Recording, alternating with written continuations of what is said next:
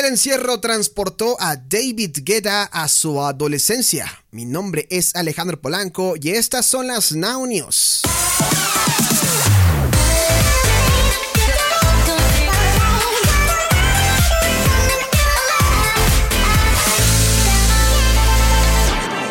Para el DJ y productor discográfico francés David Guetta, el encierro ha sido un alivio bienvenido tras una carrera intensa, aunque estelar, que le devolvió algo de la libertad que tenía en su adolescencia. En declaraciones a Reuters, antes de su actuación virtual en los MTV Europe Music Awards, Guetta dijo que este momento de confinamiento había sido positivo en muchos sentidos, aunque era muy consciente de la suerte que tenía de no tener que preocuparse por el dinero. Comencé a hacer música todos los días, lo que usualmente no hago porque estoy mucho de gira, dijo a través de Zoom. Estoy haciendo música por diversión como cuando tenía 17 años, ya sabes, es increíble. Uno de los mejores momentos de mi vida es cuando puedo disfrutar y hacer música e inspirarme agregó.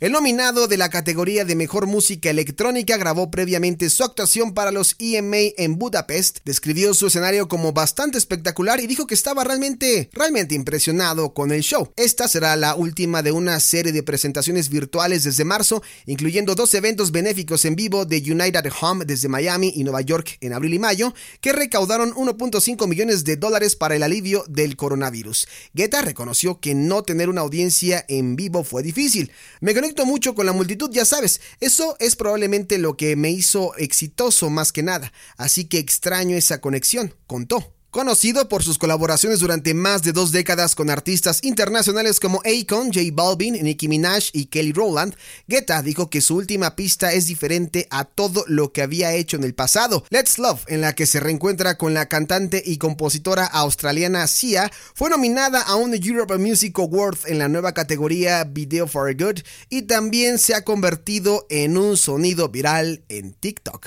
El DJ dijo que sus hijos tuvieron que mostrarle cómo funcionaba la red social para compartir videos, pero que ahora ve sus méritos. Es realmente increíble cómo influyó en los mercados musicales de hoy. Las actuaciones para los CMA que fueron presentadas por Little Mix fueron filmadas en varios lugares de Europa. La lista incluyó a Sam Smith, Maluma, Youngblood y Alicia Keys. Lady Gaga lideró las nominaciones de este año con 7.